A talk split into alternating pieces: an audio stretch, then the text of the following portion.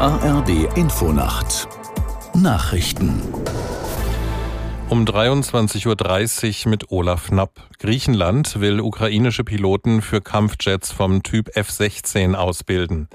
Der ukrainische Präsident Zelensky bedankte sich am Abend in Athen für die Hilfe.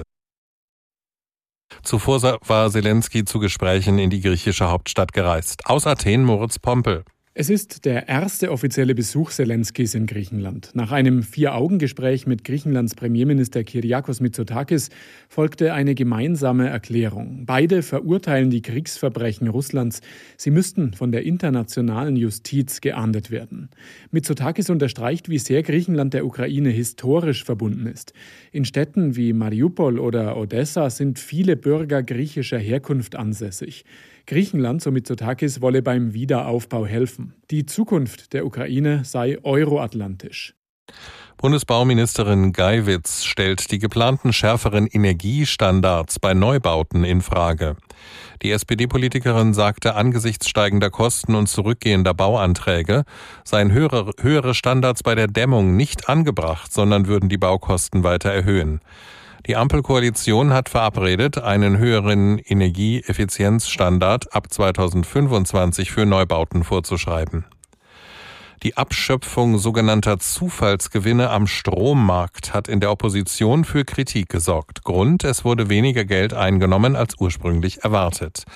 Im Zeitraum Dezember 22 bis Ende März dieses Jahres waren es 417 Millionen Euro. Aus Berlin Philipp Eckstein. Linken-Chefin Wissler nannte die 417 Millionen Euro einen Witz. Man hätte deutlich mehr Geld abschöpfen können und müssen.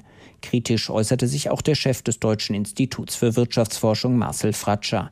Er sagte dem ARD Hauptstadtstudio, die 417 Millionen Euro seien verglichen mit den bisher 9 Milliarden Euro Kosten für die Strompreisbremse ein Klacks. Fratschers Vorwurf, die Abschöpfung von Übergewinnen wurde fehlerhaft gestaltet oder bewusst so geregelt, dass Unternehmen kaum belastet wurden. Die westafrikanische Staatengemeinschaft ECOWAS hat Vorschläge der Putschisten in Niger zurückgewiesen. Die Militärregierung hatte eine dreijährige Frist für eine Rückkehr zur Demokratie angekündigt. Von ECOWAS hieß es dazu jetzt, die eigene Haltung sei unverändert. Präsident Basum müsse ohne Vorbedingungen freigelassen und die verfassungsmäßige Ordnung ohne Verzögerung wiederhergestellt werden. ECOWAS ist zu einem militärischen Eingreifen in Niger bereit, setzt aber bisher auf eine diplomatische Lösung. Das Wetter in Deutschland. Nachts leicht bewölkt oder klar und stellenweise Nebel bei Tiefstwerten von 20 bis 13 Grad.